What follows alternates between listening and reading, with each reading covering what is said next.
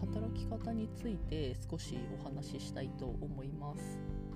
えっと、私はあの、まあ、フリーでバリスタと調理師とあとコーチングのコーチっていうのをやってるんですけどもなんか単純にそれはどういう感じでやってるのって疑問に思われる方が多分多いかなって思うんで結構普段あのお会いする方とかでも突っ込まれるっていうとあれですけどなんか実際どういう風にやってるのっていうことを聞かれることがあのプライベートでもあるしあのお仕事上のお付き合いの方でもあるので一応これはあの2年ぐらい前にあのノートっていうプラットフォームで書いてる記事があるんですね。その働き方について書いた記事っていうのがあるんですけど今あのページの固定表示にしてるんですけどこれはあの自分がどうしてそういう働き方をしてるのかどういうきっかけでそういう風になっていったのかみたいなことをこう書きながらあの何ですかねそれがなんか自分にとってどういうことなのかみたいなことまでまあ一つにまとめたような記事になってます。で、えーと、それをま見てもらえる人は見てもらいたいなって思うんですけど、まあ、それを書いたのがま2年ぐらい前なのでそこからまた自分がいろいろやってきてどういう風に変わっていったのかみたいなことも含めてお話できたらまあいいかなっていう風に今思ってます。で働き方っていろいろあると思うんですけど多分多くの人は一つのことを職業とかにしてそれをお仕事ですっていう風にしてるのかなっていう思うんですけど私の場合はスラッシュキャリアって呼ばれる働き方をしていてその一つの本業に対して、えーと、副業がこれですっていうような位置関係というかではなくてあのどれも本業のまま全部並行してますみたいな感じにしているというかしたいんですね。でどういうことかっていうと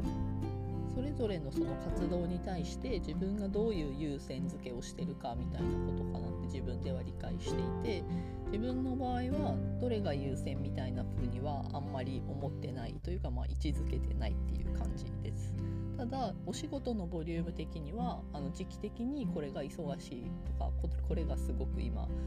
全然仕事がないとかっていうことはあるかなって思っていて自分の中ではなんかそういったあの現状を見ながらとか周りのそのニーズに対応しながらあのバランスをとってるっていう感じです。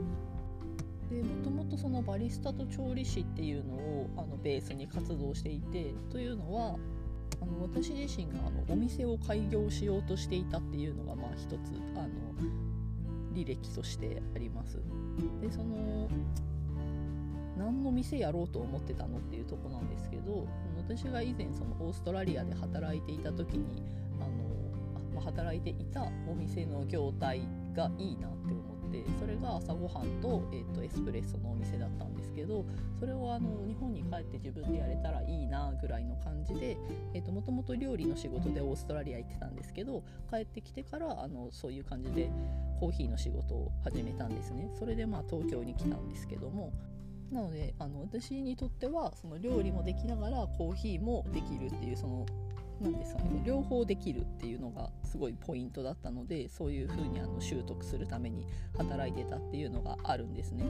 でなんとなくその時書いてたものとかをこう読み返すとあの両方できることにかなり自分の中で比重を置いてたんだなっていうのが分かります。なんかその多分こう周りを見た時にどっちの、まあ、例えば料理だったら料理レストランで働いてたんですけどその中では料理しかやってない人を見てたしコーヒー屋さんだったらコーヒー屋さんで働いている時に、まあ、コーヒーしかやってないっていう人を多く見てたのでなんかそのそんな中で自分が両方できたら例えばそのコーヒーだけやってる人と組むこともできるし料理だけやってる人と組むこともできるよなって思ってそれはあのその人たちが持っていない方の能力というか技能を提供して何かを一緒にやることができるなっていうのは漠然と思ってたみたいです。っていうことをやりながら、まあ、あの働いてたんですけどやっ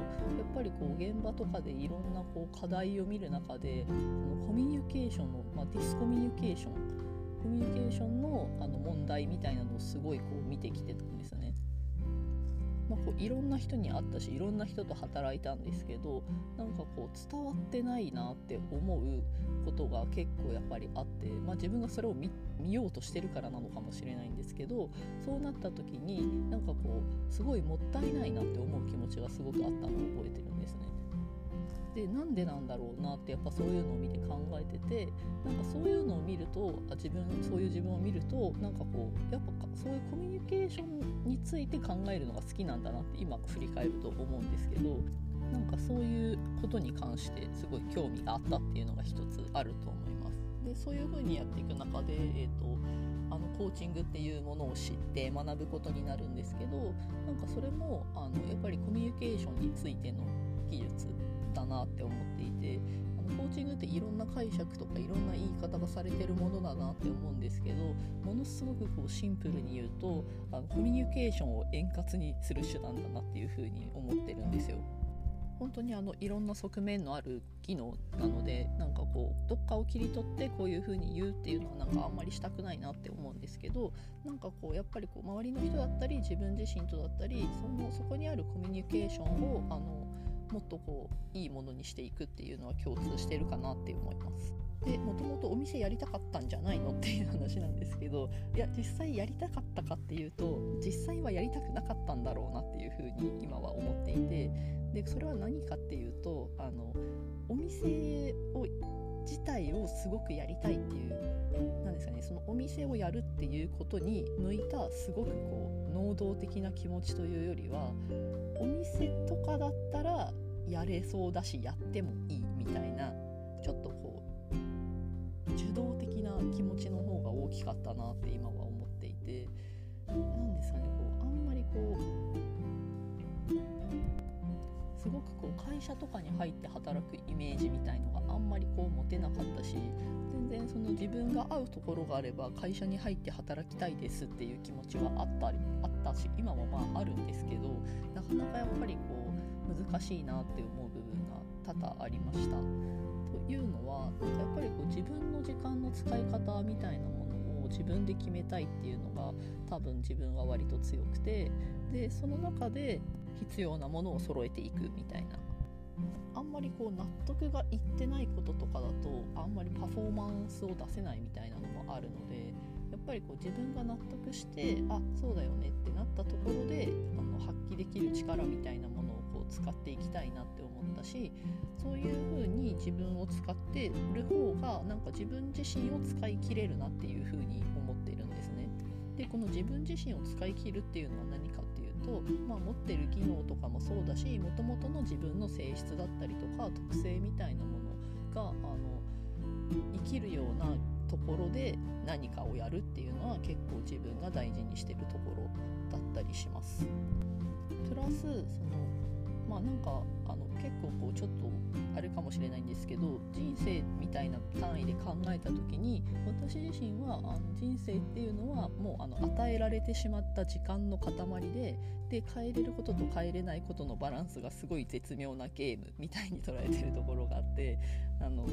その中であの自分が変えられるところにフォーカスしていろいろやっていきたいっていうのがまずあります。で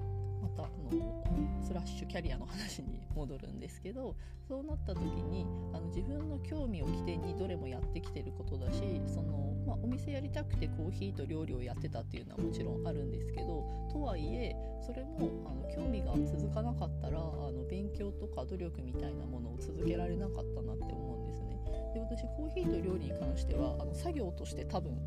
すごい好きではあるんですけど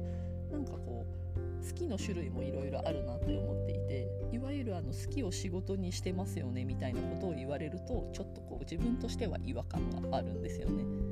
なんかそれって多分あの料理にしてもコーヒーにしても他に多分なんかこういろんな好きの種類の人とか好きの熱量のある人たちを見てきたし身近にいたからかなって思うんですけどなんかそういう人たちとどうしても自分を比較してしまってあ好きっていうのはああいう人たちのことを言うんだろうなみたいな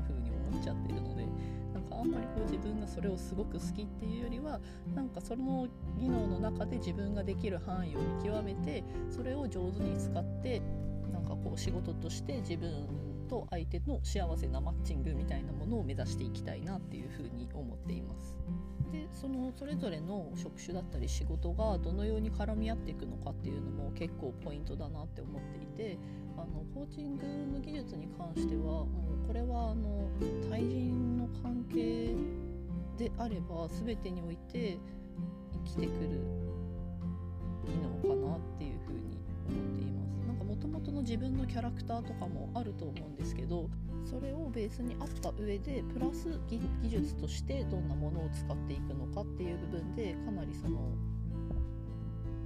別のところがやりやすくなるなって思っていて例えばなんか私だったらあの料理代行のお仕事をしてるんですけどもあのお客さんの家に行って料理を作る仕事なんですね。で結構初めての方とかにもお会いするんですけど初めて会った人の家であのその場で料理作るってなんか皆さん想像つくかちょっと分かんないんですけどあの今初めて会ってでその人が欲しいものを作るってまあまあなんかこう慣れてないと確かにハードル高いかもなっていうふうには思います。もうなんか慣れちゃって何も思わないんですけどそうなった時に相手がやっぱりこう初対面の状態でどれだけ自分に対して希望を言ってくれるのかみたいなのが結構課題になってくるかなって思うんですけどそれを言ってくれた背景に何があるのかっていうのを見ながら話を聞くみたいなのは割とコーチングの技術だなっていうふうに思ってます。でこれが欲しくてこれが欲しくてできればこれが欲しいみたいなあの優先度みたいなのをお客さんがつけてくれたとしてもじゃあその言ってくれてない部分に何があるのかみたいなのを見ようとするかどうかっていうのは普段やってるコミュニケーションがまんま現れるんじゃないかなっていうふうには思ってます。で結構あの人と話す時にお客さんの主訴ってあんまり正しくはないかもねみたいな話をすることがあるんですけどお客さん自体も認知できてないその人のあの希望だったりみたいなのってやっぱりあると思ですね。でそういうのがあるっていう前提で話を聞いてると悪く言えば疑ってかかるみたいになるんですけどよく言えばそのさっき言ったような背景を想像して聞くみたいなことになれるかなと思っていてで特に日本人の方って遠慮するのがよしみたいな文化があるので遠慮して言わないっていうのが結構デフォルトだと思うんですよまして初対面って。まあ、これはその料理代行っていう仕事の特性もあるんですけど出張料理っていうのとはちょっと違うので出張料理ってあのもともとこうシェフみたいなことをされてた方があの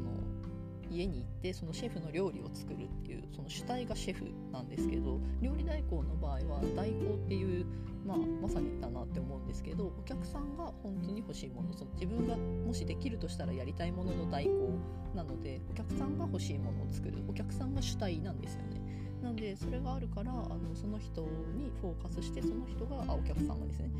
欲しいものは何かっていうところが大事になってくるっていうのはちょっとその特性上だと思うんですけどその希望をどのぐらい見極められるかっていうのは結構そのコーチングのやっててよかったなって思うところはすごく感じるところがありますね。ちょっと結構例えを出すのが難しくてあのその相乗効果各、えーと、職業とか仕事の相乗効果っていうのをちょっと話しきれなかったんですけどもまたこれはあの思いついたタイミングでいろいろ話をしていけたらなっていうふうに思います。なんかこういろんな仕事を並行してやると何がいいかっていうとなんかこの仕事やってなかったらこれ気づかなかっただろうなみたいなのが別のその仕事であるんですよね例えばコーヒーやってなかったらこれ気づかなかっただろうなっていうようなあのことが料理やってる時にあったりとかなんかそういうのがこういろいろ絡み合ってきてなんかこう、まあ、有機的につながるみたいな言い方しますけどそれがなかったらあの起き起きてこなかった気づきとか学びみたいのがあるので実際にやっぱりその自分の興味があるっていうところだけを守って選ぶっていうのをやっていれば何かしらこう能動的に考えるっていう作業が多分起きてくるなって思うので